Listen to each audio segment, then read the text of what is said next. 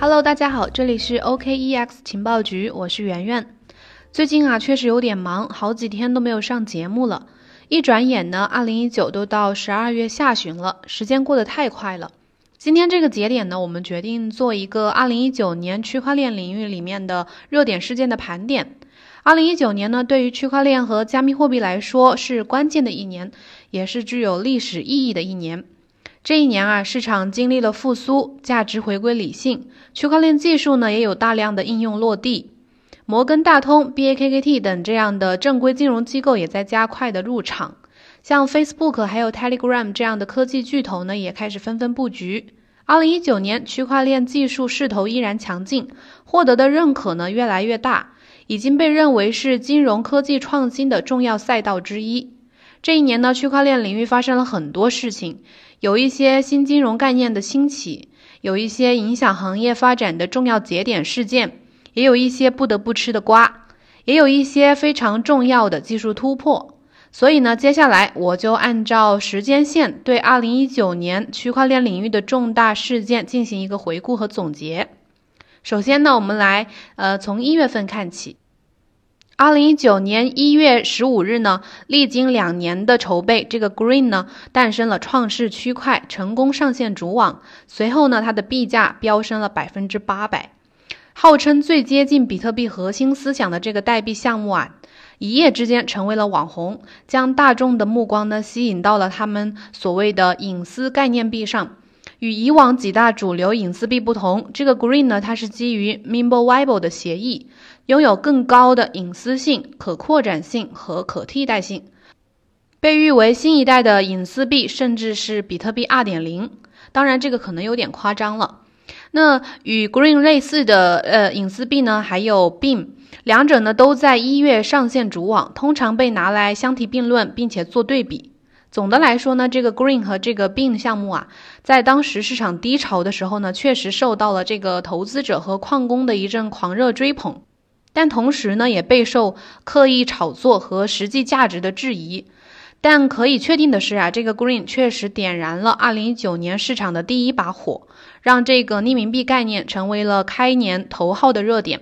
也激活了年初沉寂的这个显卡矿机市场。那么我们再看看一月份还有一个事件，波场旗下的这个 BitTorrent 项目，它的代币 BTT 在交易平台进行首次的交易所公开发行，也就是你们知道的 IEO。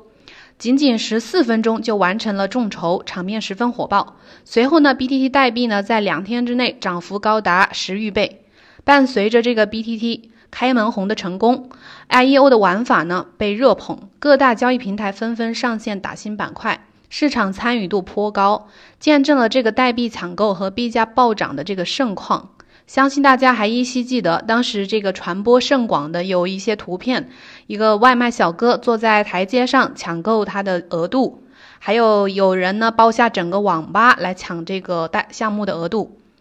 当时呢，这些照片呢都成为了炒币玩家们的娱乐谈资。IEO 模式呢，在年初的时候重新点燃了沉寂许久的市场，引爆了这个币圈投资者们的热情，一扫这个熊市的阴霾。也有很多人认为呢，这个 IEO 是当时推动2019年市场熊转牛的最大功臣。那么我们时间看到二月份，二月十四号的时候，美国最大的金融服务机构摩根大通宣布要推出他们自己的加密数字货币 JPM Coin，也就是摩根币，用于及时结算客户间的支付交易。据说呢，摩根币是他们呃基于摩根大通他们自己的私链平台上发行的一种和美元一比一兑换的一个数字形式的 token。早期呢，可能主要应用在大型的企业客户之间的跨境支付呀，还有证券交易等等。摩根大通的这个 CEO 呢，曾经多次抨击过比特币。现在呢，摩根大通又转向区块链技术，甚至还发行了摩根币。当时网友们呢都一脸震惊，说真香，真是打脸。然后呢，呃，话说回来，摩根大通当时杀入区块链领域呢，算是揭开了2019年正规军入场的序幕。因为作为美国第一大银行，摩根大通发币呢，被认为是华尔街迈向区块链技术的里程碑事件，代表着这个传统金融体系呢开始高度的重视，并且想要参与区块链这场技术革命。从长期看呢，呃，摩根大通发行摩根币对加密货币的普及和国际金融体系的革新呢，都有一些重要的意义。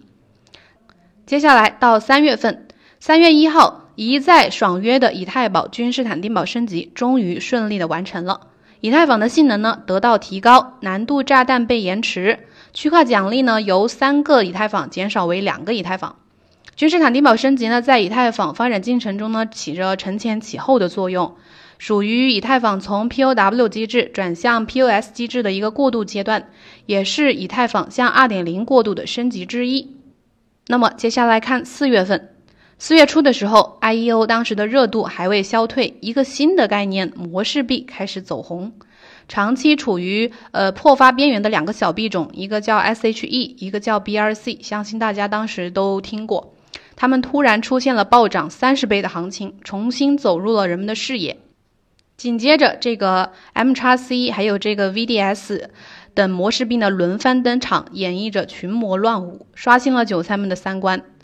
模式币呢主要分为两种，一种是共振，一种叫裂变。他们主要是通过各种各样的这种营销方案来获取流量，并通过早期的拉盘呢来吸引大量的投资者的入场。早期的玩家呢，可能呃会有比较高的收益，但是本质上其实还是一场比谁跑跑得快的游戏。一旦跑不出来呢，我们可能就会被高位套被套，而且解套之日呢遥遥无期。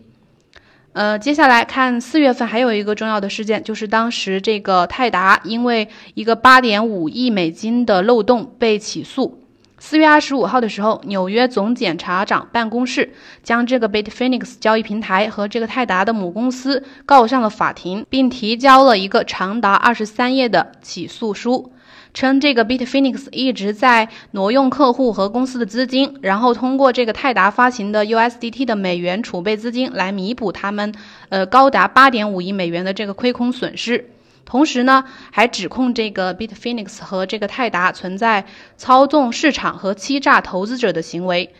这一事件呢，在当时引发了这个散户的呃集中挤兑，Bitfinex 当时也出现了提现缓慢的现象，市场呢又一次因为这个 USDT 陷入了恐慌。一直以来呢，这个 USDT 作为二级市场的资金入口，与数字货币的交易呢息息相关。作为稳定币的龙头老大，但是它这一直备受争议，屡次出现了这个暴雷事件，就像是币圈的一个不定时炸弹，让投资者们心惊胆战。真想代表广大投资者对 USDT 吼一声：咱就不能安安静静的当一个稳定币吗？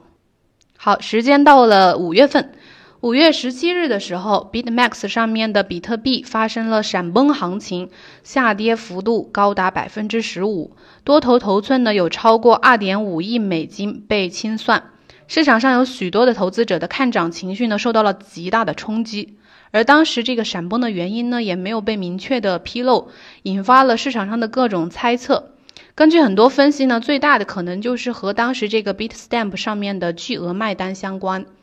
五月十七号当天，加密货币交易所 Bitstamp，也就是大家所说的邮局，上面突然出现了一笔大概是三千六百枚比特币的卖单，导致这个比特币价格在短短十五分钟之内暴跌了百分之十五，从大概七千七百美元附近吧，降到了呃下跌到了六千六百美元。而这个 Bitmax 呢，它的价格指数是主要参考这个 Bitstamp 的。呃，它平台之间的这个比特币的价格呢，有极强的这个关联效应，所以呢，BitMax 当时也出现了闪崩的行情。在历史中，这样的闪崩情况有很多次，有不少和这种突然出现的大额挂单相关。这其中呢，就可以见识到大户的力量，也就是所谓的比特币巨鲸，他们手上的筹码集中，对市场的影响力呢，可以非常大。比如进行拉盘、砸盘这样的操作，普通的散户们呢，对这种巨鲸只能敬而远之了。好了，我们差不多二零一九已经过一半了，我们来看六月份发生了什么事情。六月十八日，Facebook 正式推出加密货币项目 Libra，并发布了项目的白皮书。Libra 的目标呢，是想建立一套简单的无国界的货币，并且为数十亿人提供服务的这个金融基础设施。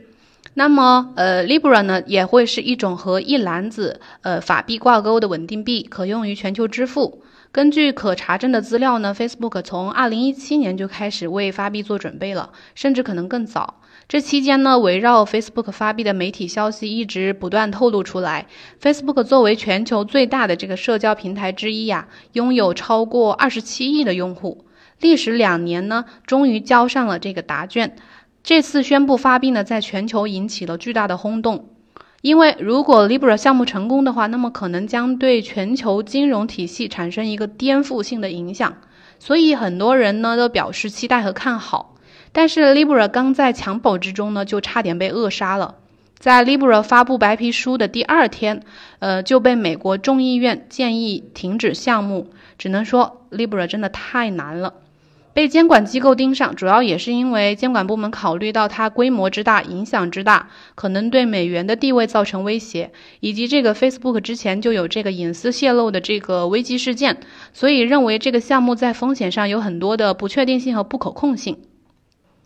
六月份呢，嗯，除了 Facebook 这个大事呢，还有很多的热点。六月份可以说是一个，嗯，比较有很多利好的呃月份。六月二十二号的时候，比特币突破了一万美金的大关，随后呢有所回落，在一万美元的上方震荡，二十四小时涨幅超过了百分之十一。这是比特币自从二零一八年三月六号以后第一次回到一万美元的高位，所以呢是个非常值得 mark 的节点。从今年年初起，比特币价格就一路上扬，几乎呈现一种单边上涨的态势，涨幅呢超过了百分之两百一十左右。每一次关键的阻力位的突破呢，都伴随着激烈的多空激战。这次的突破呢，不仅表示这个加密货币市场的复苏和机构的支持和认可也有相关。呃，今年机构对加密货币以及这个区块链支持力度正在加大，大型的投资者以及这个巨头的加入都为市场复苏带来了活力。比如我们前面说的 Facebook，还有诸如像 BAKKT 这样的正规正规军也高调的宣布入场。我们后面会讲这个。七月份有什么事件呢？七月八号的时候，央行研究局局长王信宣布，国务院已经正式批准中央银行对数字货币的研发，正在组织市场机构进行央行数字货币的研发工作。这一消息呢不胫而走，迅速登上了各大媒体的头条以及这个热搜榜，大家纷纷表示，该出手时就出手，这次央行终于出手了。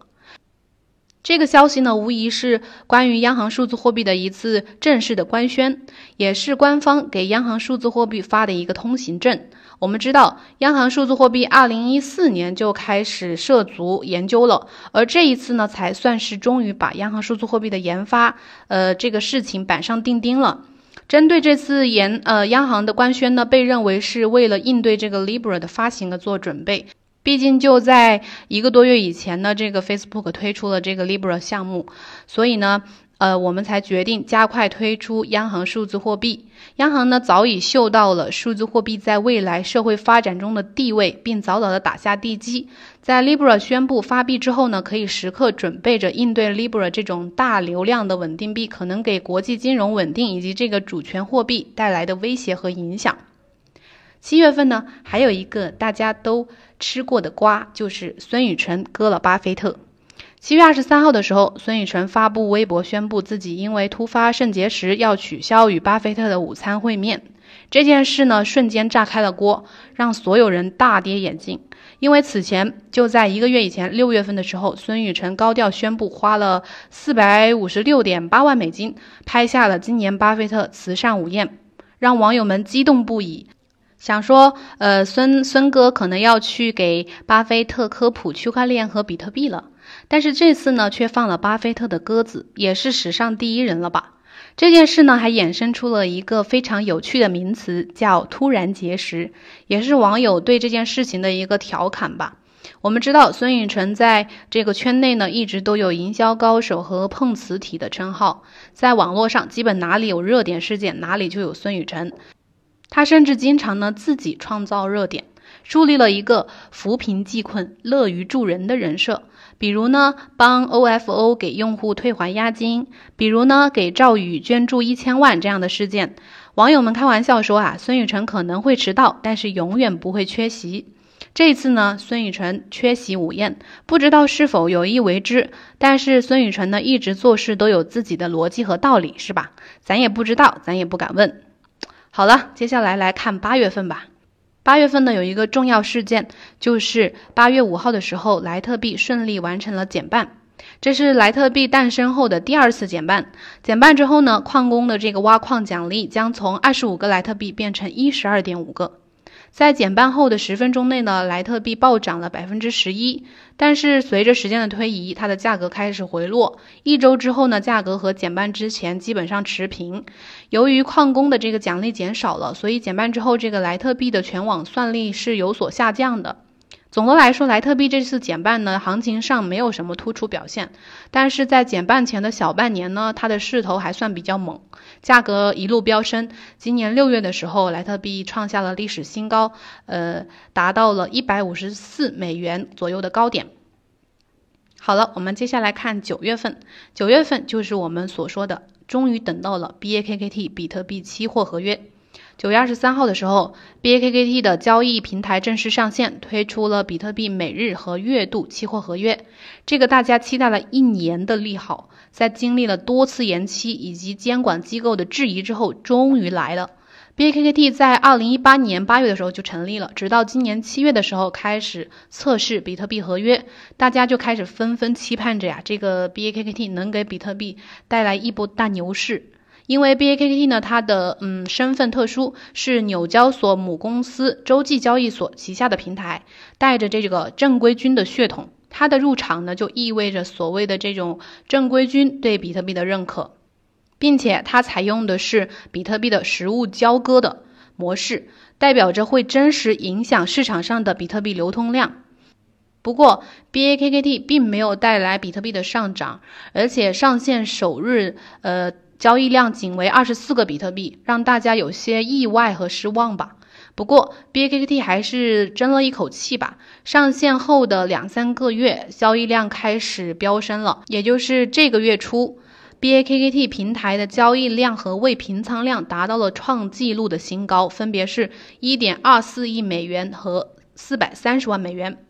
从长远来看呢，这种正规军对加密货币的尝试，可能会带着数字货币期货交易走向正规和一种专业的方向，有利于比特币走向主流群体，吸引更多专业投资者进场。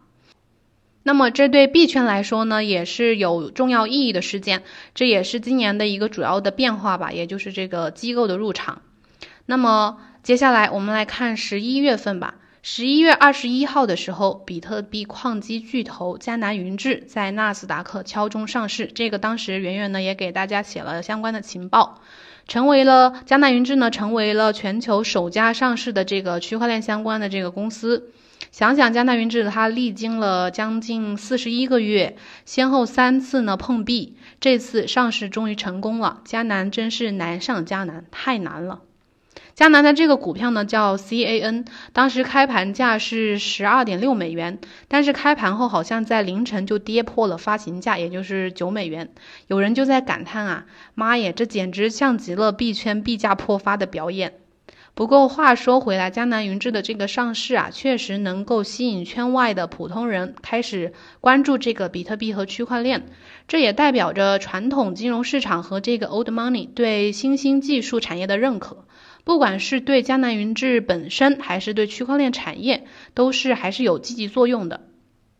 好了，最后来看看十二月份吧。十二月份的时候呢，就是呃，我们要说说这个以太坊。十二月八号的时候，以太坊完成了这个伊斯坦布尔升级。这次升级呢，主要是也是属于一种既定的技术升级，对以太坊的价格呢，也没有产生什么较大的影响。升级之后呢，以太坊的性能得到提升，据说每秒能够处理三千笔交易。伊斯坦布尔升级之后呢，以太坊就将正式的向二点零过渡，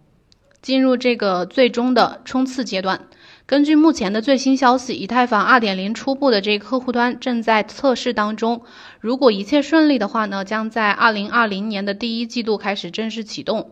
到时候呢，以太坊二点零如果顺利到来的话，以太坊区块链呢或许将会迎来一个新的全面突破，在网络性能、拓展性还有这个 DApp 生态上面呢，会有一些实质性的爆发，大家可以期待一下。二零一九年呢，确实是一个呃非常值得记录的一年。我们一起见证了这个区块链行业走向成熟，以及获得更多领域的认可，这个是更重要的。相信大家这一年呢，也在市场中学会了不少，可能有一些惊喜，也有一些残酷的事情，这些就都当做成长吧。二零一九年呢，虽然已经接近了尾声，但是区块链的车轮还在继续的向前滚动着。币圈的江湖呢，还将不断的上演一些我们可能意想不到的事情。我们期待在未来呢，能和大家继续一起见证更多伟大和变化。好了，这期节目就到这里啦，感谢大家的收听。嗯，如果你想要学习更多区块链知识，那么可以加我们主播的微信幺七八零幺五七五八七四。如果呢，如果你是想要了解投资操作方面的知识呢，就加我们主播的助理，微信号是 OK 六六六三五。最后呢，也感谢大家一直的陪伴和支持，我们会一如既往的日更，但也会更加的努力为大家挖掘更多有价值的信息，一起学习和成长。好了，呃，下期再见吧。